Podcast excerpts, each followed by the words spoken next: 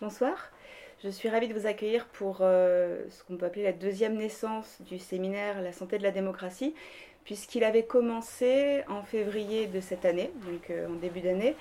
mais il a été interrompu par euh, le début de, la crise du Covid-19 à l'issue de la deuxième séance. Donc pour vous replacer un petit peu les choses en contexte et vous rappeler ce qui a été fait lors, de, lors de ces premières séances.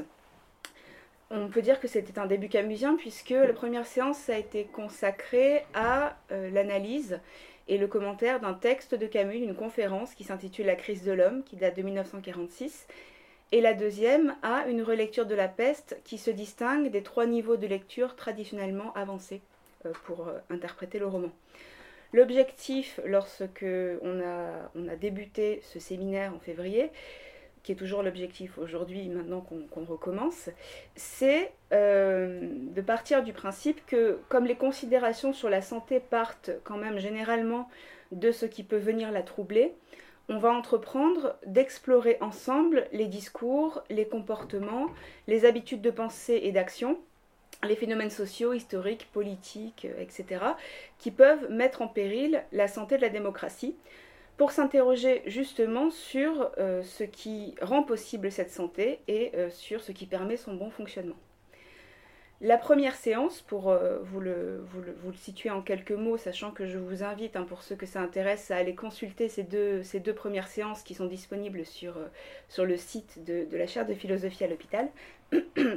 la première séance euh, partait d'un exemple extrême de ce qu'on peut appeler une pathologie de la démocratie, puisque elle faisait état de, ces maladies graves. On parlait de nazisme, on a parlé de guerre, on a parlé bien sûr de, de la déshumanisation liée également au génocide. Euh, toutes choses qui sont présentes dans la crise de l'homme.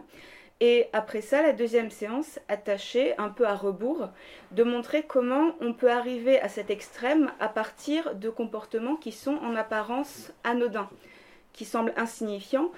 euh, parce que nous sommes généralement sensibles à ce qui nous saute aux yeux et on a tendance à laisser euh, de, de, ce fait l'inhumain s'immiscer dans nos, nos comportements et notre existence quotidienne sans même nous en rendre compte. Donc voilà. En résumé, c'était un petit peu le, les acquis, disons, des séances précédentes et on n'avait pas pu aller plus loin, mais aujourd'hui, on reprend avec non pas une première séance du coup, mais une troisième séance qui était prévue initialement euh, pour être consacrée au phénomène de l'hyperconnectivité, c'est ce qui était prévu en février, mais j'ai choisi, euh, après réflexion, parce que j'ai eu des mois pour y réfléchir, d'intercaler entre, entre la séance euh, euh, précédente de février et celle sur l'hyperconnectivité, une séance sur le doute qui va nous occuper ce soir, car il s'agit à mes yeux d'un phénomène dont la profondeur historique et la complexité peuvent fournir un éclairage assez précieux sur ce que nous serons amenés à travailler ensemble par la suite pardon, dans le cadre de ce, de ce séminaire. Alors il s'agira notamment, je, donne quand même une petite, euh, petite annonce, il s'agira notamment de, de se demander euh, dans quelle mesure le doute peut ou non mettre en péril la vie en société et en l'occurrence en ce qui nous concerne la démocratie. Le titre que j'ai choisi pour cette séance c'était Douter de tout avec un point d'interrogation. Le point d'interrogation étant, étant, extrêmement important, on va le voir parce qu'il il joue à plus d'un niveau. La question, bien sûr, n'est pas, pas, si évidente parce qu'elle ne peut tout simplement pas l'être dans la mesure où, euh, très clairement, si on se fie à,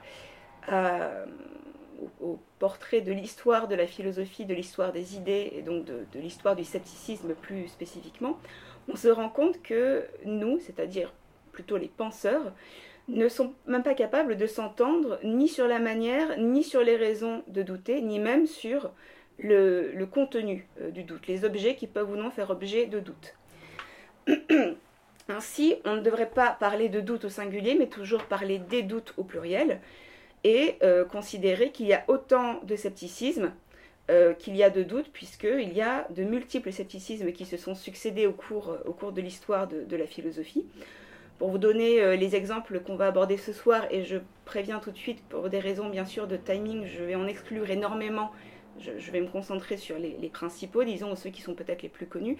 Euh, on peut penser par exemple à l'opposition euh, entre les sceptiques de la Nouvelle Académie et les sceptiques de tradition euh, pyrrhonienne, ou encore à l'opposition du scepticisme de Montaigne avec le scepticisme de Descartes. Ces deux exemples que je prends en deux périodes historiques différentes, hein, la période antique pour les, les pyrrhoniens et la Nouvelle Académie, la période moderne pour Montaigne et Descartes.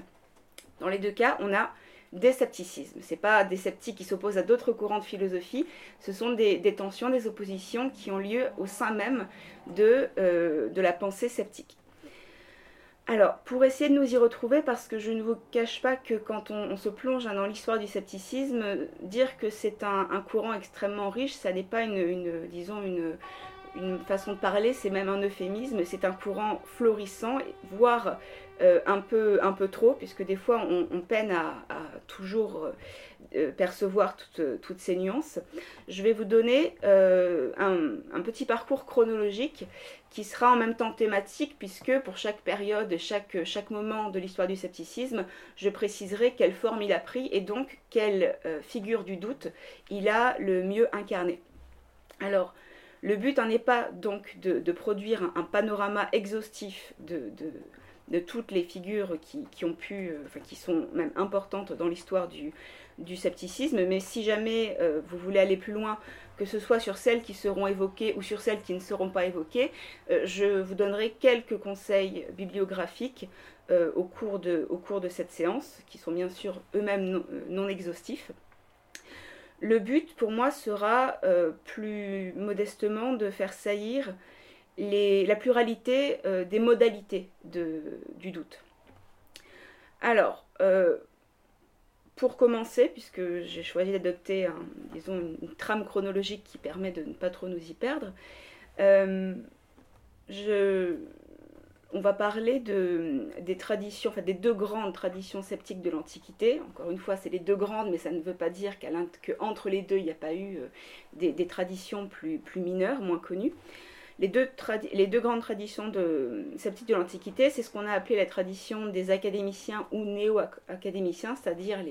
les, élèves ou les disciples de la Nouvelle Académie, on va voir ce que c'est, et d'autre part les pyrrhoniens.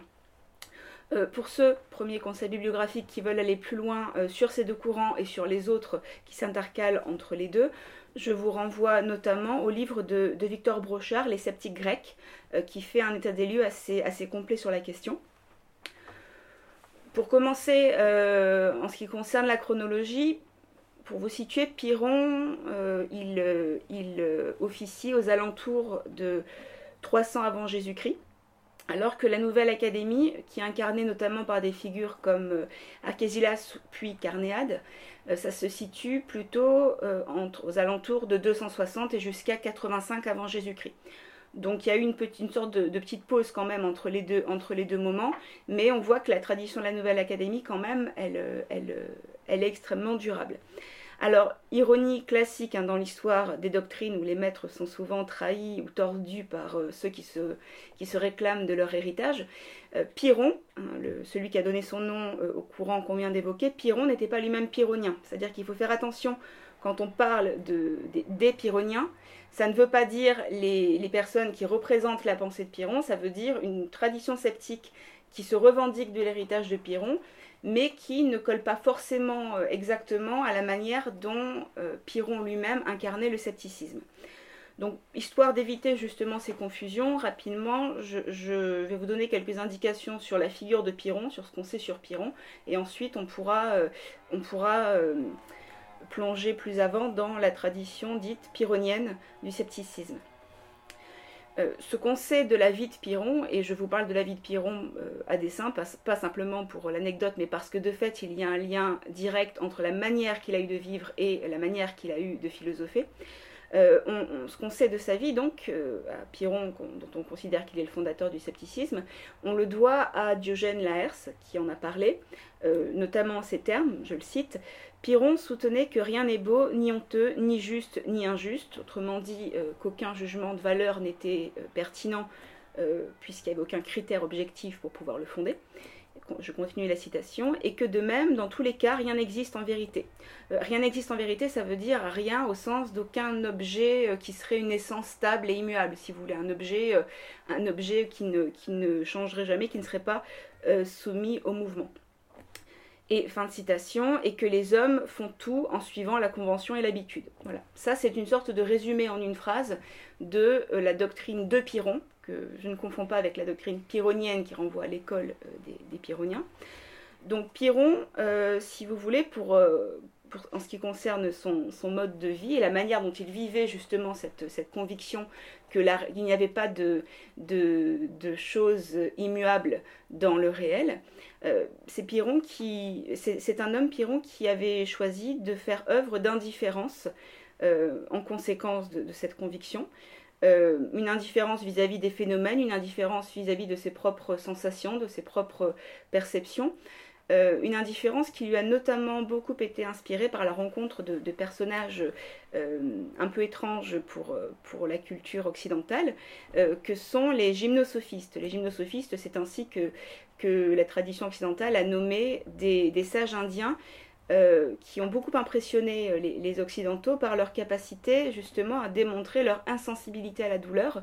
et donc leur parfaite maîtrise euh, d'eux-mêmes, notamment en s'immolant de manière spectaculaire par le feu devant, devant les autres. Alors, euh, ça, c'est un élément de, sa biographie. C'est pas le seul que je vais vous donner parce que euh, il y a d'autres éléments, j'en donnerai deux autres, qui vont permettre d'éclairer euh, par la suite le, contenu de sa pensée. Le premier exemple que prend Diogène Laërce, qui prouve justement qu'il est difficile de douter de tout, peu importe le fait qu'on en ait envie, c'est que, dit Diogène, Pyrrhon a déjà été surpris par ses disciples en train de se disputer avec sa sœur, autrement dit, en train de ne pas être indifférent à euh, un, sujet de querelle. L'autre exemple que prend euh, Diogène, qui va dans le même sens, c'est que euh, Pyrrhon, un jour, en croisant un chien dans la rue, a pris peur. Et donc s'est laissé emporter, a, consenti à ressentir de la peur, ou n'est pas parvenu à étouffer la peur en lui. Et quand ses disciples lui ont fait remarquer que ça n'était pas très cohérent avec la doctrine qu'il prêchait, il leur a répondu, je cite, Il est difficile de dépouiller l'homme.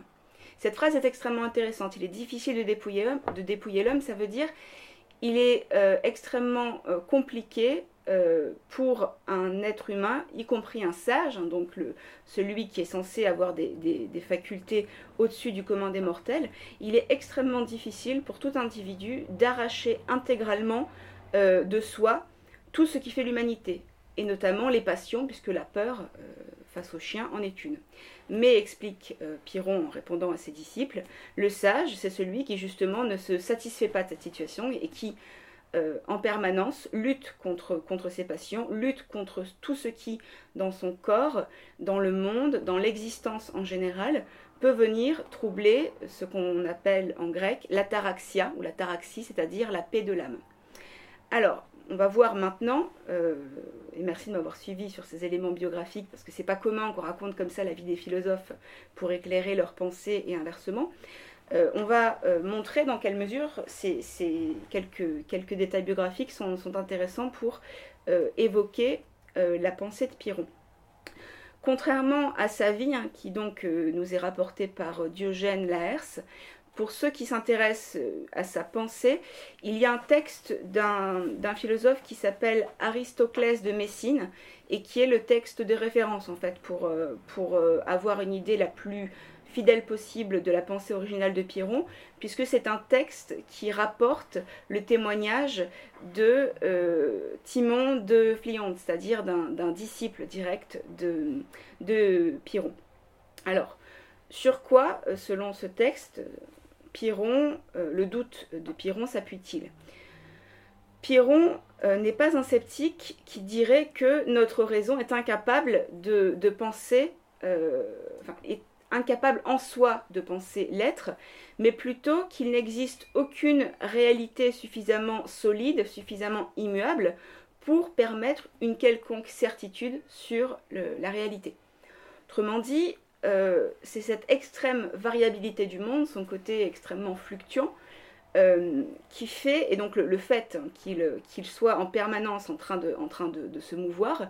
qui fait qu'on peut en dire à la fois une chose et son contraire. Les deux peuvent être, peuvent être, enfin les deux propositions contraires peuvent être vraies en même temps, et donc fausses en même temps,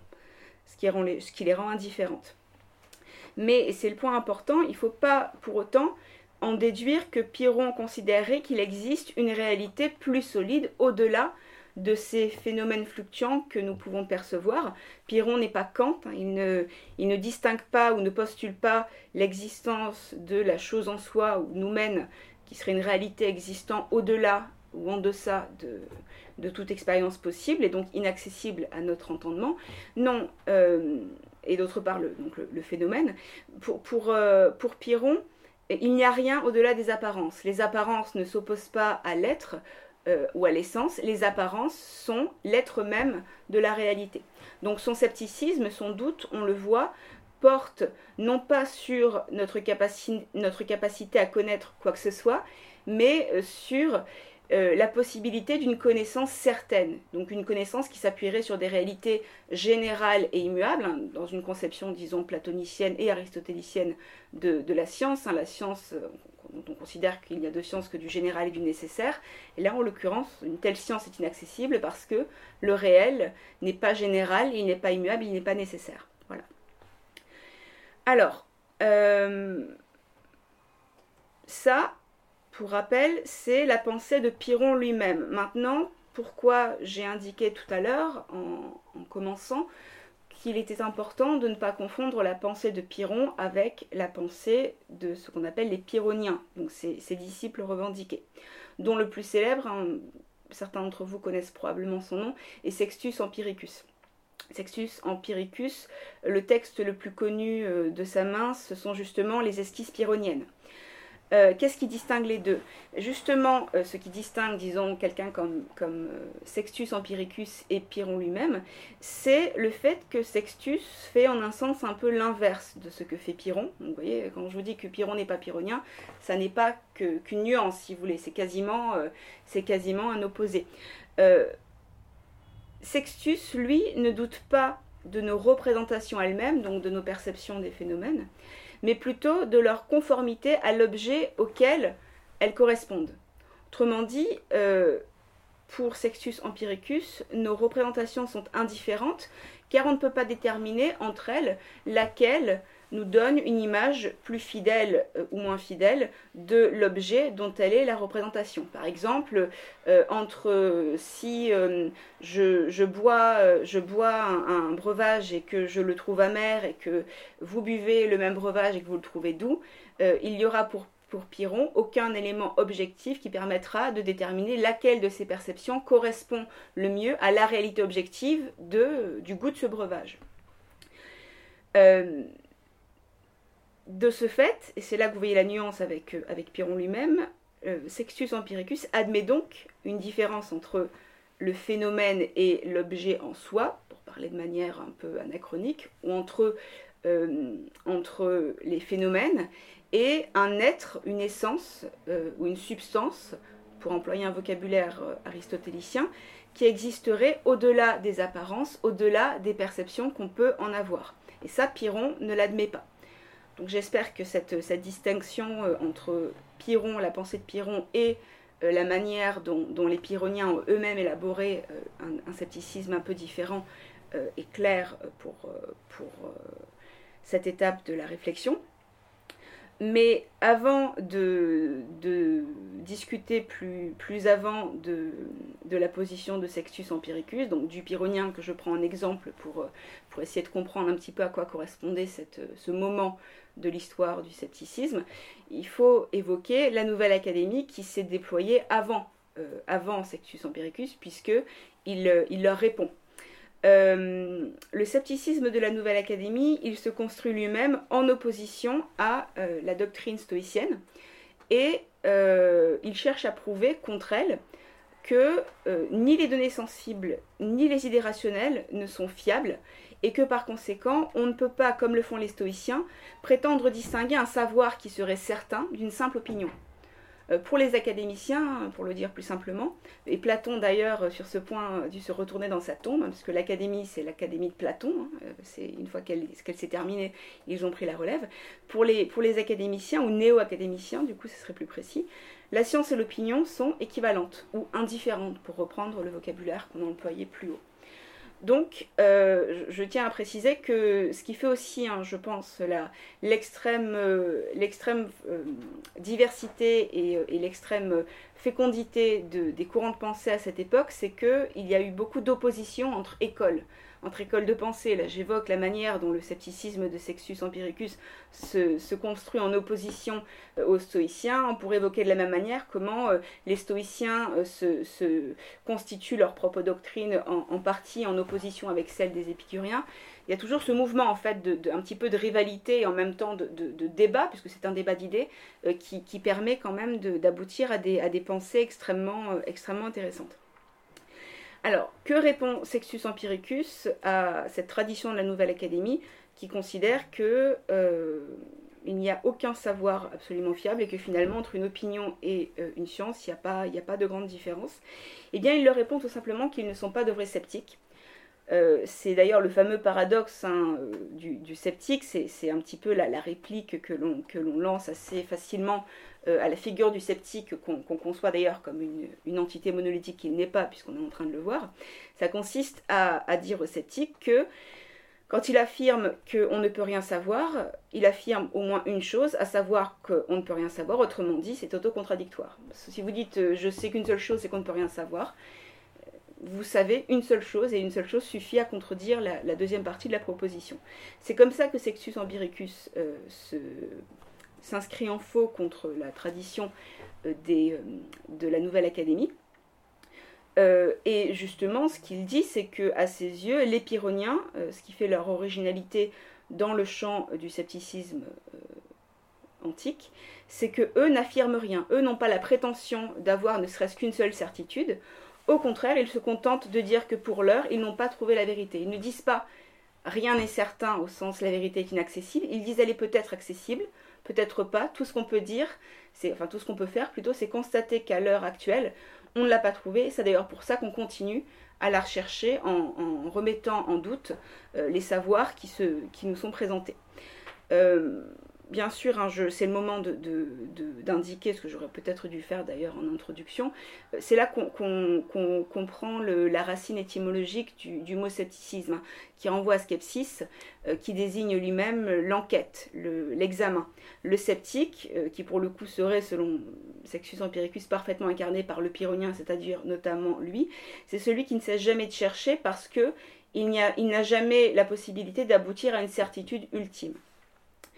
Je, préfère quand même mettre un bémol à cette présentation. Je rappelle que c'est la vision de Sextus Empiricus. C'est pas une vision d'historien euh, qui, parlerait, euh, qui parlerait de,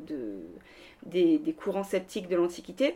Euh, en réalité, c'est une, c'est une vision qui est un peu partisane pour son propre camp et donc forcément un peu schématique et un peu simplificatrice vis-à-vis de la tradition adverse, à savoir celle de la Nouvelle Académie parce que les néo-académiciens euh, n'a pas elle-même défendu ce que Sextus Empiricus lui, prête. Il serait plus juste de dire donc que pour les néo-académiciens, euh, notre raison, on ne peut pas dire que notre raison euh, ne sait rien ou n'est capable d'accéder absolument aucune connaissance. On devrait plus dire que en raison de son caractère faillible, elle ne peut aboutir qu'à des croyances probables et non à des certitudes, donc non à des, savoirs, euh, des savoirs absolus, mais que ça n'est pas un problème parce que ces, ces, croyances probables sont suffisantes pour savoir diriger son existence correctement et que l'essentiel est là. Donc finalement, c'est une réponse éthique en fait qui, euh, qui est, qui proposé par les néo-académiciens. Oui, nous ne sommes pas capables d'aboutir à un savoir absolu, mais de toute façon, euh, la forme de savoir, ou plutôt de croyance euh, dont nous sommes capables, elle, euh, elle, on doit apprendre à s'en contenter puisqu'elle nous permet de vivre. ce qu'il faut retenir hein, du scepticisme de, de, Sextus Empiricus, et donc de la tradition pyrrhonienne du scepticisme, qui est un peu la première si on, s'appuie sur la figure de son fondateur,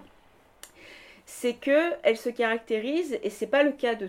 de toutes les traditions sceptiques, euh, elle se caractérise par l'exposé d'une série d'arguments, de, de raisonnements, qui permettent de faire douter de n'importe quelle affirmation. Donc c'est un scepticisme, si vous voulez, extrêmement actif, et un scepticisme en l'occurrence qui euh, implique au moins un minimum de foi envers le pouvoir qu'a la raison de raisonner, tout simplement parce que cela implique que on ne remet pas en question au moins le principe de non-contradiction. Pour, euh, expliciter ce point, euh, quand on est un sceptique au sens de sextus empiricus, on ne doute pas d'absolument tout tout le temps indistinctement. Il y a un certain nombre de, vérités tacites dont on ne doute pas, en l'occurrence le fait que la logique dont notre raison, notre faculté rationnelle est dotée, euh, est, une, logique euh, qui, euh, est valable, qui est vérace, qui, qui dit la vérité, puisque pour dire, comme le faisait Piron, que entre deux thèses, que le fait que deux thèses puissent être vraies en même temps prouve l'impossibilité d'accéder à la certitude, pour, pour, pour, dire ça, pour dire que dès lors que deux thèses contraires peuvent être vraies en même temps, alors ça prouve euh, qu'on ne peut accéder à aucune certitude. Pour pouvoir dire ça, il faut au moins considérer que le principe de non-contradiction nous apprend quelque chose, qu'il est concluant, qu'on peut se fonder sur ce principe pour aboutir à une conclusion. Il n'y a pas de certitude possible, mais il y a des croyances probables possibles. Voilà, en, résumé. Donc vous voyez, euh, pour, pour euh, commencer de manière succincte à répondre un peu à la question qui a, qui a inauguré ce, ce cours, ce, séminaire, le, fait de pouvoir douter de tout, euh, en apparence, donc euh, en, principe, c'est-à-dire dans l'abstrait, peut sembler, peut sembler appeler une réponse positive, puisqu'après tout, pourquoi pas, ne serait-ce que par une expérience de pensée. En réalité, même avec une expérience de pensée euh, fondée sur des esprits, des esprits extrêmement puissants, il y a toujours un espèce de résidu de, comme, qui, comme un postulat, si vous voulez, comme un axiome non discuté, se maintient et donc n'est pas, euh, soumis euh, au travail du doute. Donc j'ai vraiment synthétisé à l'extrême, euh, mais j'espère pas trop simplifier, le, disons la figure du scepticisme antique avec ses, différents, ses différents traits et ses nuances. Et je vais rapidement faire un, passage par la manière dont le scepticisme a évolué euh,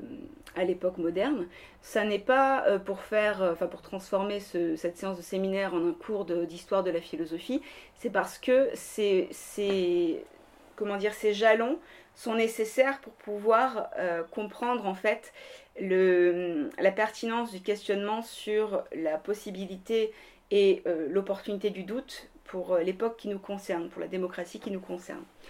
Alors, pour ce qui est de l'époque moderne, je vous ai dit qu'on allait essentiellement évoquer deux figures, Montaigne d'un côté, Descartes de l'autre, mais on pourrait en évoquer bien d'autres, hein, que ce soit des figures du scepticisme tragique plutôt dans la littérature, euh, des, figures, euh, des figures de, euh, bah, du, scepticisme empirique comme, Hume, celle de, Hume. Là, on va s'en tenir à, disons, aux, deux pôles opposés de Montaigne et de Descartes. Montaigne, en fait, il incarne une, sorte de rupture avec euh, la tradition antique, dans la mesure où lui, justement, contrairement aux sceptiques grecs,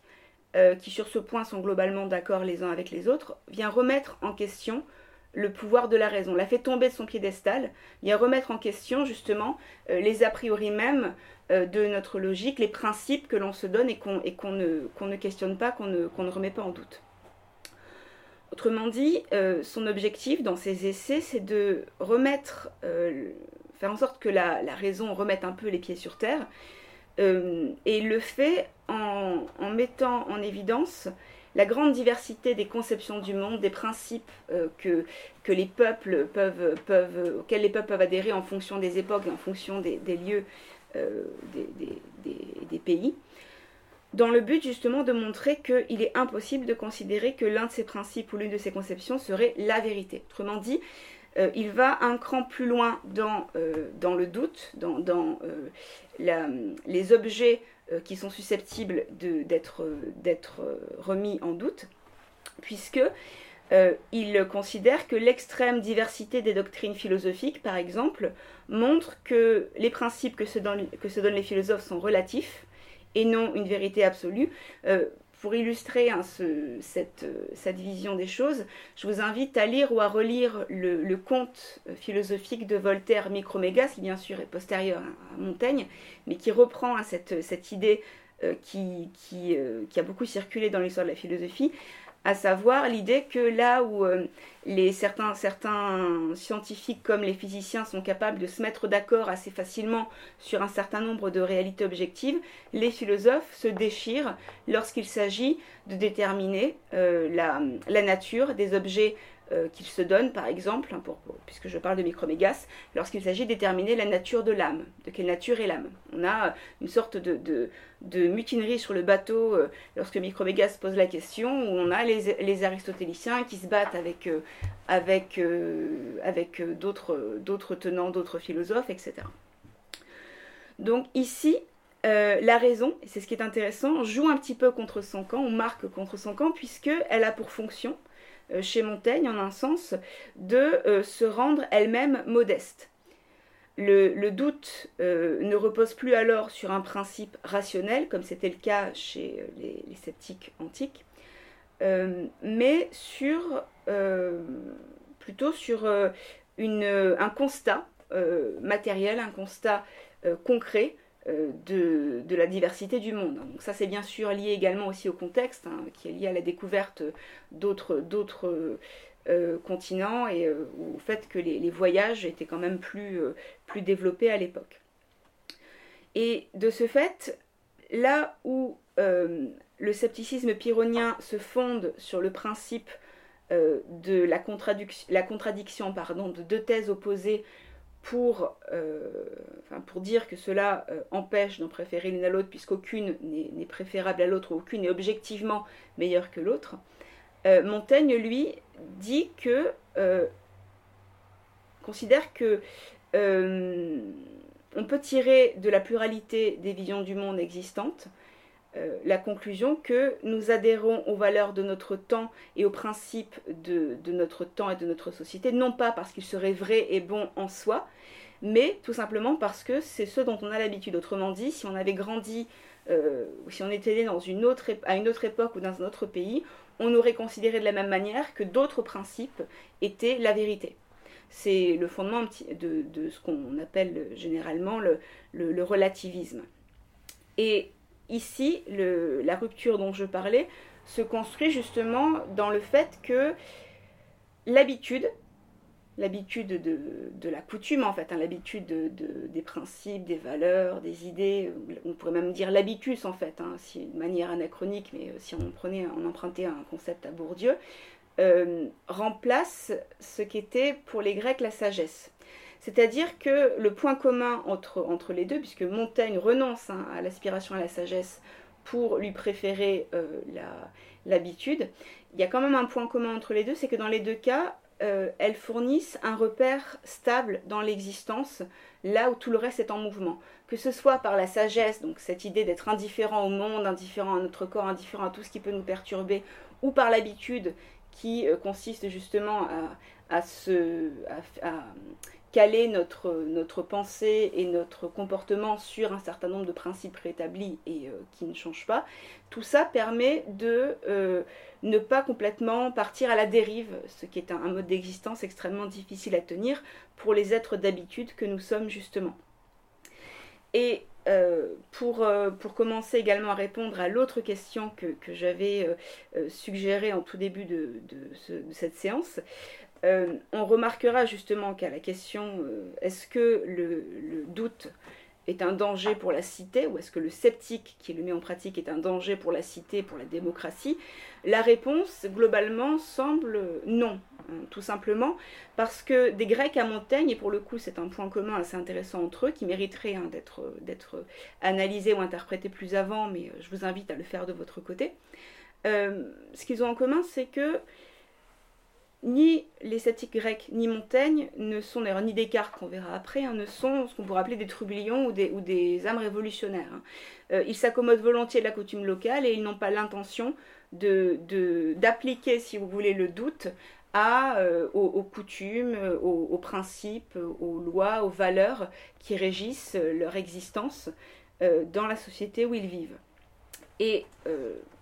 de ce, point de vue, ça n'est probablement pas un hasard si les, Grecs, plus précisément les Athéniens, ont fait de Pyrrhon une figure respectable et l'ont même nommé grand prêtre, alors qu'elles ont fait de Socrate une figure euh, incarnant la subversion et un danger véritable pour la démocratie. Je pense que ça peut être intéressant de, se demander d'où vient cette différence de traitement entre les deux penseurs que euh, la tradition philosophique a pour sa part également considéré comme, euh, incarnant un apport important à la pensée. Donc là, sur un plan politique, on voit qu'il y a une différence de réception, et puisque ce séminaire porte sur la question de la santé de la démocratie, ça peut valoir le coup de, s'interroger à ce sujet. Mais bon, je, n'en dirai pas plus, faute de temps. Euh, pour, euh, pour euh, continuer hein, sur, dans,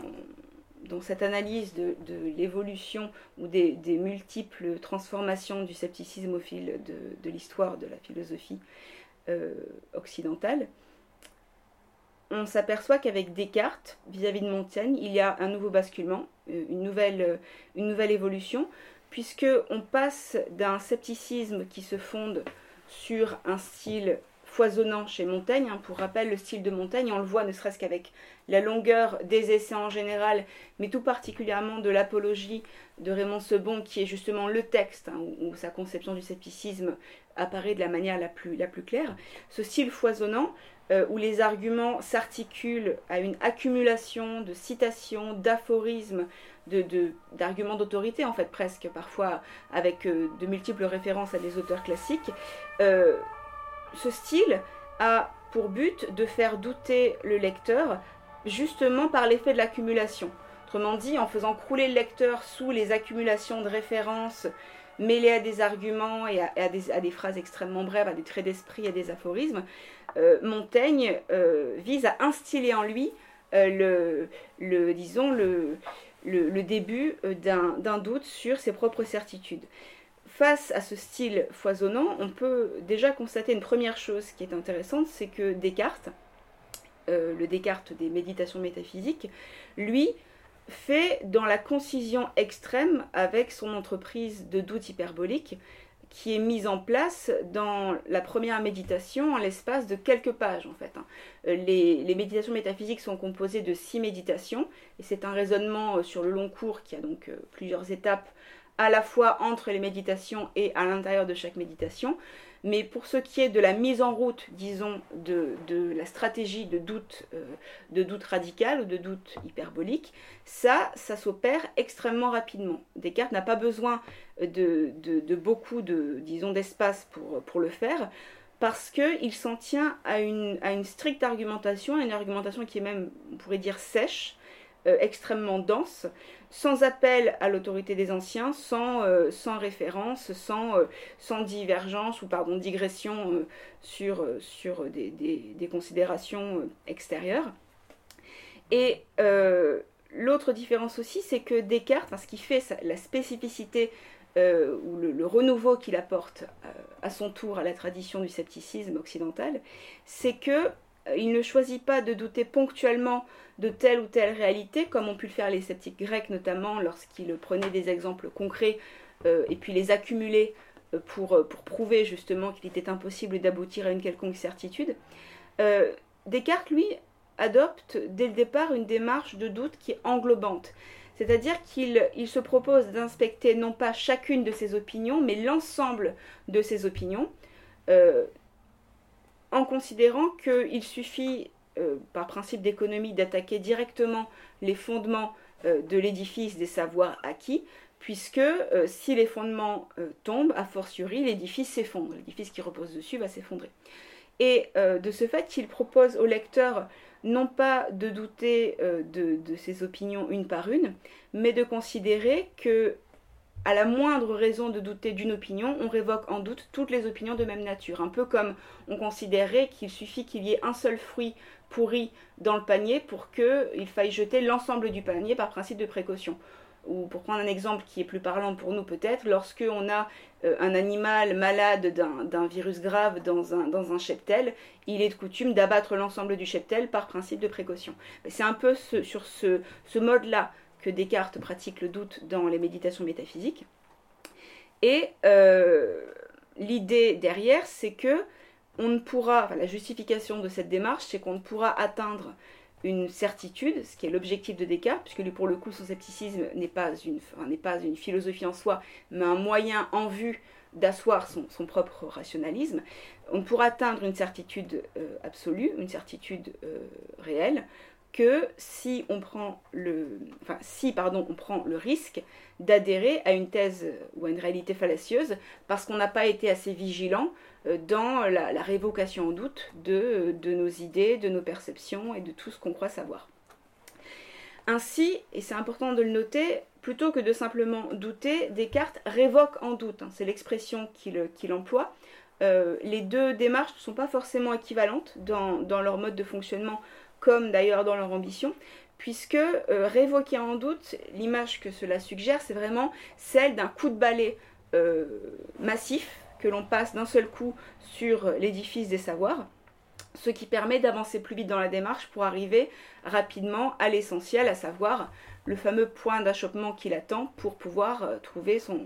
point d'Archimède. Je ne rentre pas plus en détail dans la philosophie de Descartes parce que sinon on, est là jusqu'au mois prochain, tellement c'est une, un c'est une approche du scepticisme qui, euh, mériterait qu'on s'y arrête un peu plus. Euh, je m'arrête là parce que c'est justement sur ce point-là euh, que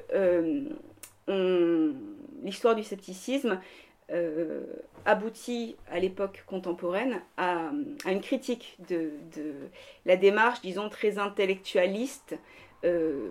notamment des, sceptiques antiques, mais plus particulièrement, puisque c'est lui qui est visé clairement, du scepticisme cartésien. Je pense, quand je parle de, philosophie ou de tradition philosophique, cette fois contemporaine, à une tradition philosophique peut-être moins connue euh, en France, qui est la tradition américaine pragmatiste, en l'occurrence à une figure particulière de cette tradition, qui est un peu son fondateur, même si lui-même ne s'est pas qualifié de, pragmatiste, à savoir euh, Peirce. Euh, Peirce a reproché à, Descartes le fait d'avoir euh, présenté le doute de manière totalement désincarnée, alors que pour lui, pour Peirce, il n'y a rien de plus viscéral que l'expérience du doute. Autrement dit, euh, et il pose un certain nombre de principes hein, pour, fonder sa pensée, euh, il considère que douter, c'est toujours avoir une raison de douter. Autrement dit, on ne se met pas à douter pour Peirce du jour au lendemain parce qu'on a décidé de douter, euh, mais parce qu'on se retrouve au contraire subitement le doute au ventre. Autrement dit, euh, le doute n'est pas une démarche intellectuelle qu'on choisit et qu'on mène d'un point A à un point B avec une totale maîtrise. C'est un accident de la vie, un accident de la pensée qui fait qu'on avait des certitudes et puis d'un seul coup, les certitudes s'effondrent malgré nous et non pas grâce à un travail sceptique volontaire et qu'à partir de là, on est obligé, si vous voulez, de mener la démarche du doute jusqu'à son aboutissement, non pas par souci euh, intellectuel, mais au contraire par souci de s'en débarrasser le plus vite possible pour pouvoir retomber sur une nouvelle certitude qui nous ramènera, si vous voulez, à la, euh, stabilité de l'habitude qu'on évoquait, qu'on évoquait un petit peu plus haut en parlant de Montaigne pour, euh, euh, le philosophe pragmatiste Peirce, et je vous renvoie notamment hein, sur ce sujet à son, son article euh, intitulé La fixation de la croyance,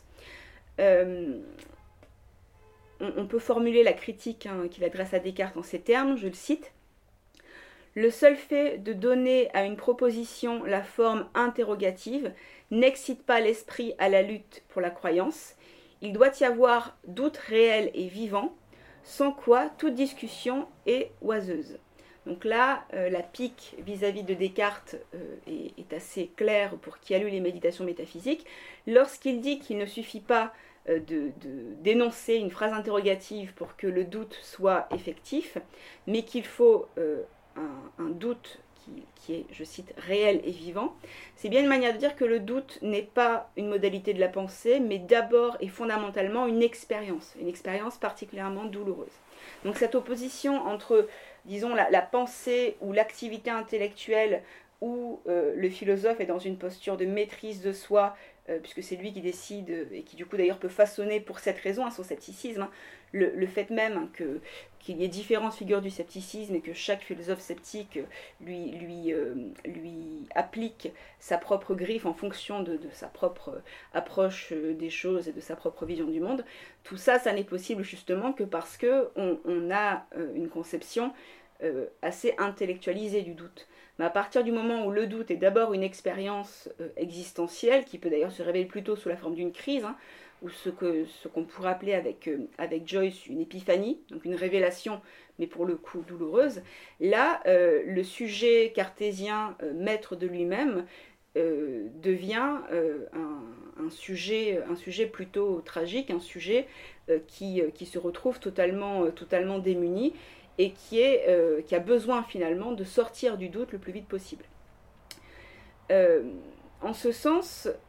c'est le, sens hein, de, la, critique qu'émet Peirce, il n'est pas nécessaire pour lui, c'est ce qui démontre d'ailleurs sa position à ses yeux, il n'est pas nécessaire euh, d'invoquer ou même d'imaginer l'intervention d'un malin génie ou d'un dieu trompeur, hein, qui sont des, des figures présentes dans euh, des, figures de pensée, hein, des figures de l'expérience de pensée présentes dans les méditations métaphysiques de Descartes, il n'est pas nécessaire de, les imaginer quand le doute est réel. Autrement dit, c'est le zèle même que Descartes met à provoquer et à nourrir son doute qui prouve aux yeux de Peirce le fait qu'il ne fait pas vraiment l'expérience du doute, autrement dit qu'il n'est pas vraiment sceptique. Pour Peirce, le scepticisme, c'est-à-dire le scepticisme en tant qu'expérience du doute, euh, ne peut pas être le fait de quelqu'un qui a un rationalisme justement euh, extrêmement, extrêmement, extrêmement fort, si vous voulez. Euh, pour la raison très simple que si vous avez besoin de mimer ou, de, ou, de, nourrir le doute, c'est-à-dire de, de, vous battre contre votre propre tendance à le faire disparaître ou à retomber dans la certitude, c'est que vous-même n'êtes pas en train de faire l'expérience du doute. Parce que Lorsqu'on fait l'expérience du doute, c'est tout le contraire. Le doute est là et on peut tenter tout ce qu'on veut pour le faire disparaître, on n'y arrive pas. Donc c'est vraiment pour le coup non seulement, enfin c'est une manière de dire que non seulement Descartes n'est pas sceptique, mais il est bien le contraire d'un sceptique, à savoir en l'occurrence un, rationaliste. Euh, et pour, euh, pour, ne pas justement euh, pour autant considérer que parce que Peirce critique l'approche, enfin le scepticisme euh, méthodique de, Descartes, euh, scepticisme comme méthode, c'est-à-dire hein, pas comme, comme doctrine qu'il revendiquerait, puisque comme je l'ai dit, il est rationaliste. Euh, c'est pas parce que Peirce critique le, scepticisme de, de Descartes, ou la méthode sceptique, la méthode du doute hyperbolique de Descartes, qu'on doit pour autant considérer que lui-même appartient à la tradition sceptique, puisque le, doute hein, n'est pas le monopole non plus du scepticisme, et ça c'est aussi un, élément, je pense, à prendre en compte. En effet, le pragmatisme qu'incarne Peirce n'est pas tellement un scepticisme que ce qu'on pourrait appeler un faillibilisme. Autrement dit, euh, le sceptique, enfin ce qui distingue les deux, c'est que le sceptique considère que toutes ses croyances peuvent être fausses. Au-delà des divergences doctrinales qu'on a évoquées depuis tout à l'heure, ils ont globalement en commun, les sceptiques, de considérer que toutes les croyances peuvent être, être fausses ou que aucune des certitudes qu'on pense avoir ne peut être fondée. Euh, et dans sa version radicale, il va même jusqu'à douter de la possibilité même d'atteindre euh, toute, forme de, vérité ou de probabilité. Le faillibiliste, lui, ce qui fait sa, singularité, il pense que n'importe laquelle de ses croyances peut être fausse. Il y a une différence entre dire que toutes ses croyances peuvent être fausses et dire que n'importe laquelle de ses croyances peut être fausse. Autrement dit, contrairement aux sceptiques, à la question posée tout à l'heure, peut-on douter de tout? Le faillibiliste répond euh, on peut douter de n'importe quelle croyance, mais euh, donc on peut douter de tout, mais pas en même temps. Cette nuance peut paraître euh, anecdotique, mais elle est fondamentale parce que ça change absolument tout sur, sur l'approche que l'on a du doute. ce que reconnaît justement Peirce et qui permet d'éclairer la manière notamment dont s'est construit le scepticisme pyrrhonien, c'est que euh, pour remettre en cause une croyance, il faut nécessairement s'appuyer sur quelque chose qui ne bouge pas. L'exemple que l'on peut prendre en se référant à la tradition euh, pyrrhonienne, c'est le principe de non-contradiction. Sans le principe de non-contradiction, qui est le fondement de, l'opposition entre deux propositions euh, opposées, enfin deux propositions contraires qui justement euh, prouvent aux yeux des pyrrhoniens qu'aucune certitude n'est accessible, sans le principe de non-contradiction, la démarche même de scepticisme est impossible. Autrement dit,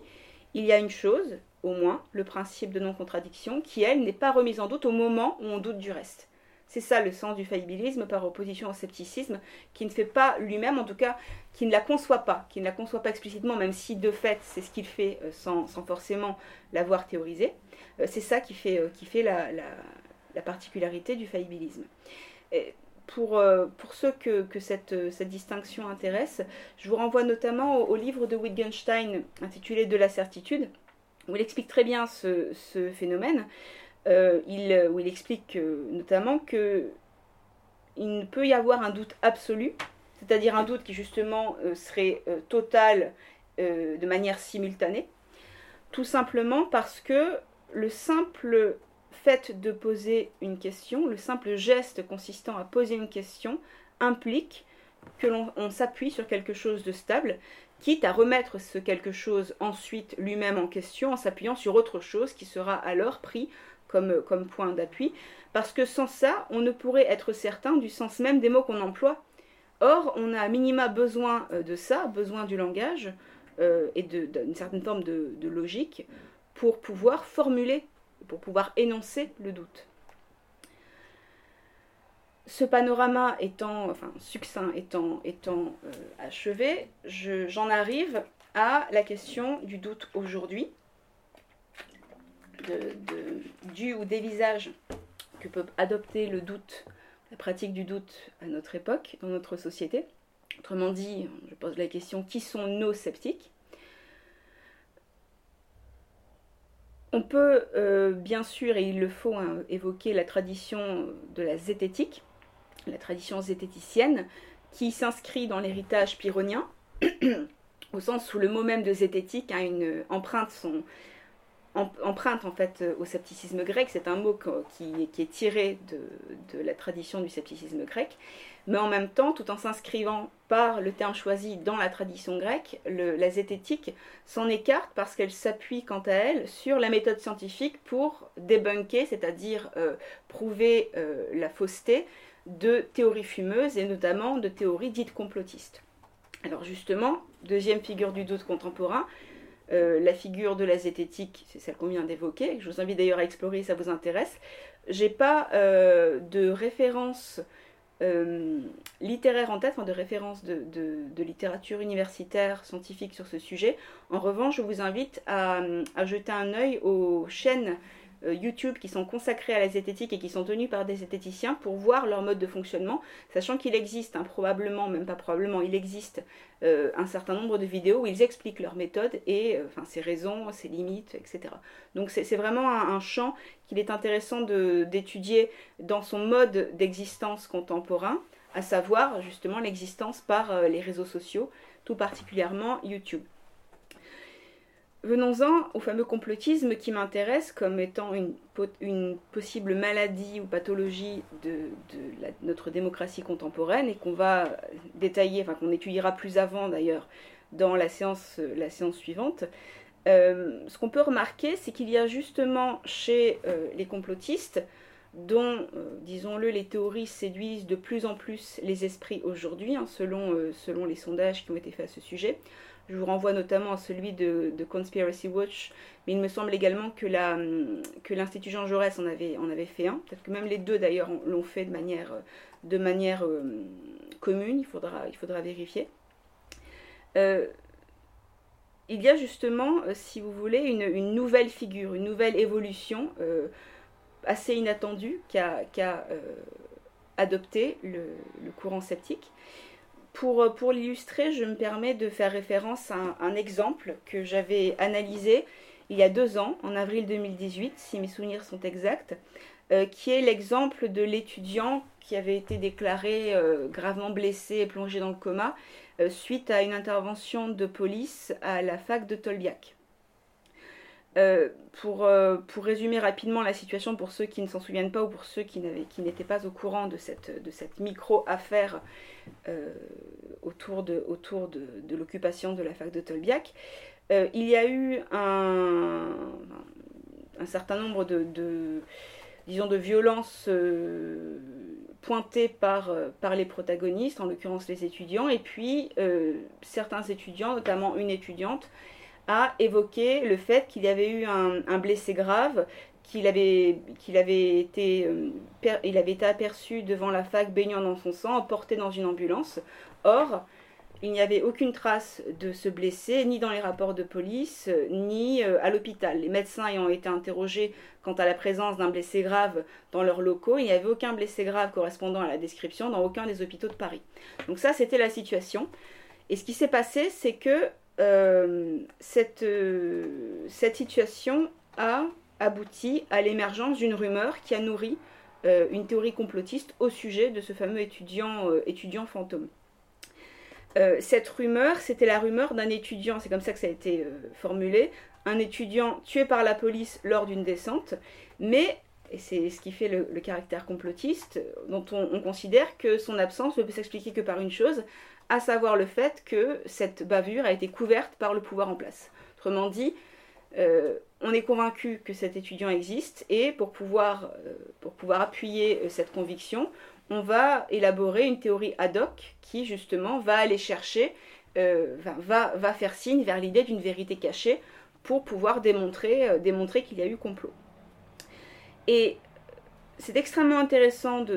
d'étudier un exemple de cette nature et j'ai choisi celui-là spécifiquement parce qu'il y a eu un texte qui a été publié euh, par les étudiants à cette occasion et qui justement euh, illustre à, la perfection la logique de, la pensée complotiste. On peut se demander euh, à première vue, quand on constate la manière dont les choses se sont passées, donc le fait qu'il y ait eu cette rumeur, qu'elle ait enflé, qu'il y ait eu des manifestations qui ont commencé à,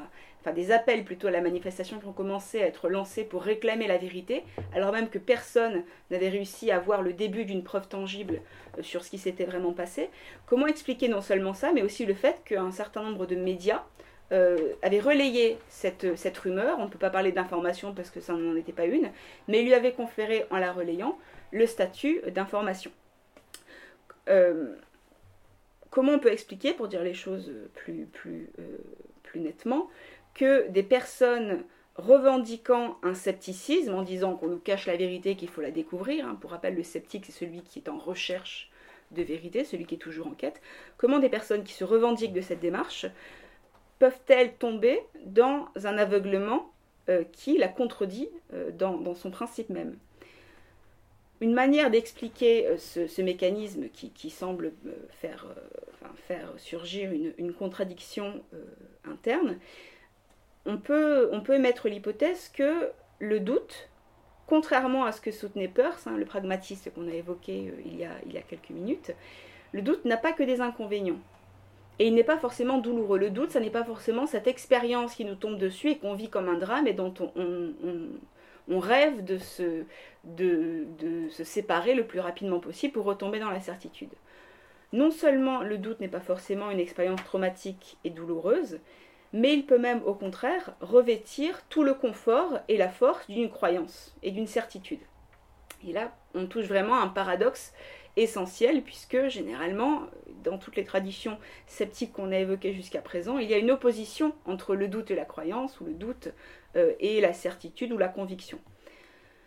ce, que j'ai trouvé euh, assez, euh, assez intéressant au moment où j'avais soulevé justement le problème qu'il y a à émettre des accusations aussi, graves et péremptoires lorsqu'il n'y a pas de preuves tangibles,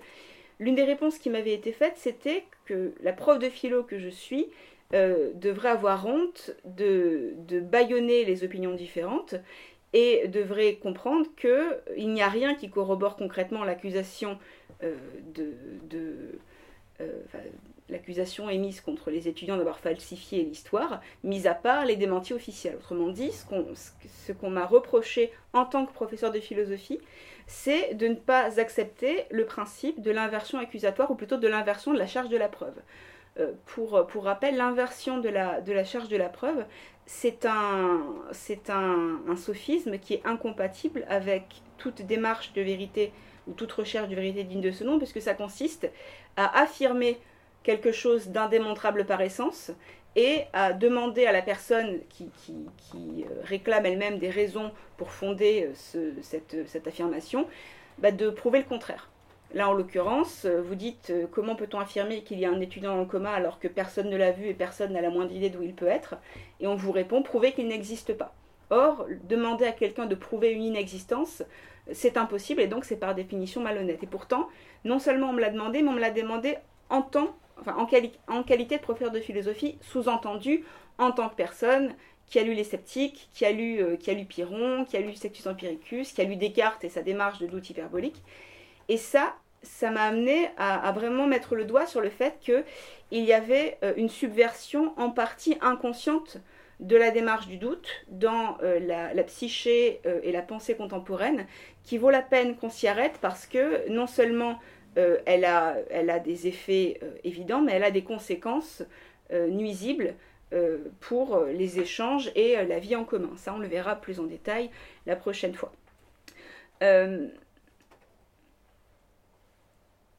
Le, conspirationnisme, donc pour, le nommer, hein, cette, approche de détournement du doute,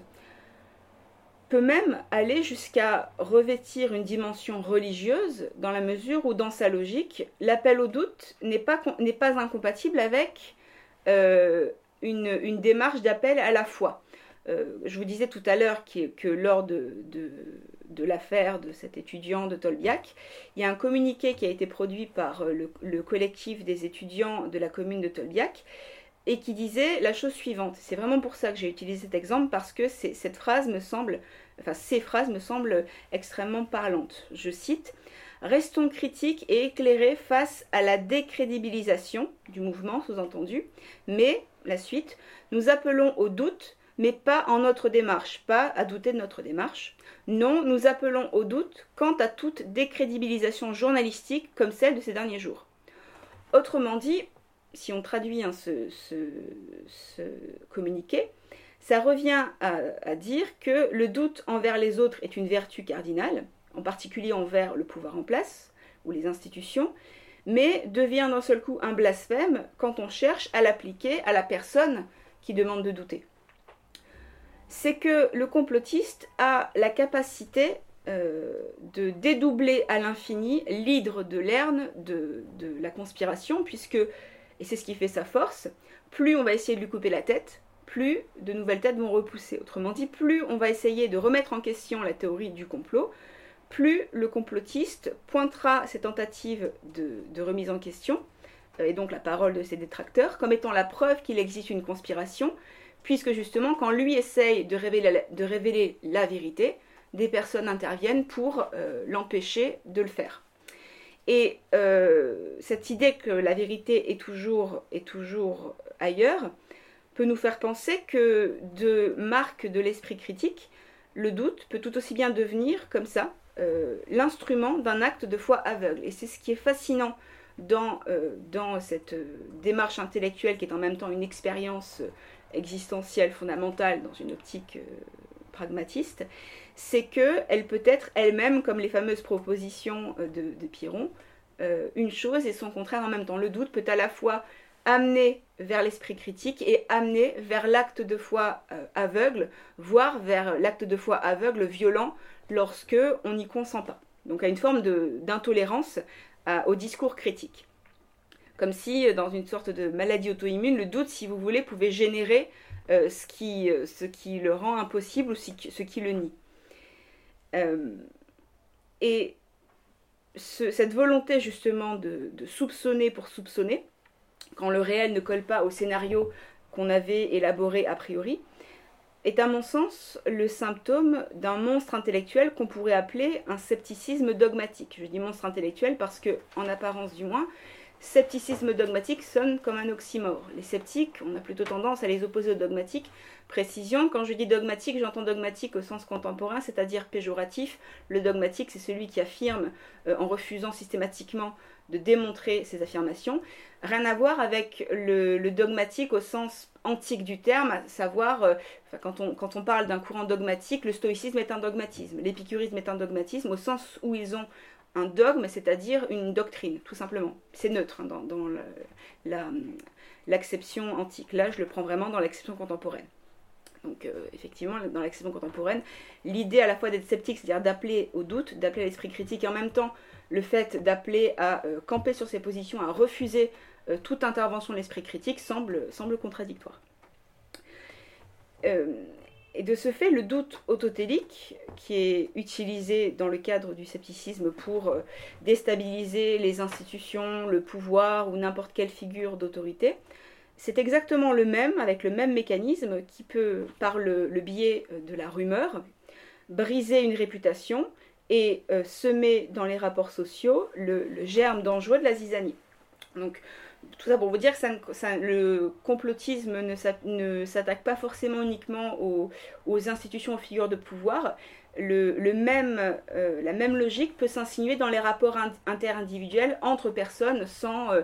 sans euh, pouvoir de, quelque nature, qu'il soit politique, médiatique ou autre. ça, c'est un, point que je, souhaite garder, de préférence pour la prochaine séance, puisque celle-ci sera consacrée à l'hyperconnectivité et que justement euh, le lieu euh, privilégié pour observer ce, mécanisme à l'œuvre, ce sont euh, les réseaux sociaux. Pour conclure la, séance d'aujourd'hui, j'aimerais avancer quelques, éléments quelques éléments d'acquis qui ont pu, qui ont pu être dégagés par la réflexion, à savoir que le doute apparaît par les difficultés qu'il soulève comme un défi pour l'esprit, tant ce dernier ne cesse, même chez celui qui se pense comme le plus chevronné des sceptiques, euh, ne cesse d'achoper sur notre besoin fondamental de croyance, c'est-à-dire notre besoin fondamental d'adhérer, euh, puisque cette adhésion, cette habitude, cette confiance en nos croyances euh, sont, euh, sont facteurs de stabilité et donc de tranquillité. La tranquillité de l'âme que recherchent les stoïciens, c'est en réalité les stoïciens ou les sceptiques ou, d'autres, les autres courants de la philosophie antique. Cette tranquillité de l'âme est en réalité une sorte de, havre que, nous recherchons tous, même si nous n'avons pas forcément la même conception de cette tranquillité. Et cette tension permanente qui, euh, euh, entre le doute ou la volonté d'esprit critique euh, qui, est attachée à la recherche de vérité, et d'autre part le besoin de croyance, le besoin de stabilité, le besoin de ne pas remettre en question justement et d'en rester à ce qu'on sait ou à ce qu'on croit savoir, cette tension permanente culmine peut-être dans le, complotisme qui tente de la résoudre en fusionnant ces deux pôles, en fusionnant de manière quasi monstrueuse la croyance avec le doute, euh, pour forger une sorte de croyance aveugle à la nécessité même de soupçonner, qu'on peut qualifier avec un, nouvel oxymore de foi sceptique, mais qui, justement, en échouant à tenir jusqu'au bout la logique du doute, puisque, je le rappelle, la personne qui émet le soupçon s'en exempte arbitrairement. Euh, de ce fait, la, tradition, si j'ose dire tradition, en tout cas le, mode de pensée complotiste, échoue euh, à, mettre un terme à cette tension et ne fait que la rétablir euh, avec, avec une, modalité à peine différente de celle qu'on a évoquée précédemment. Et donc, on pourrait, on pourrait se demander, face à ce constat, si, en un sens, on, pourrait presque dire qu'on aura beau rêver, euh, ou plutôt se rêver en, gymnosophiste 2.0, euh, neutre et objectif en toutes circonstances, dans nos, démarches intellectuelles, dans nos quêtes de vérité, on sera toujours plus proche euh, du Bernard l'ermite, qui erre de coquillage en coquillage pour trouver un abri, comme nous, nous errons de certitude perdue en nouvelles convictions à chaque fois que le doute nous frappe. Je vous remercie.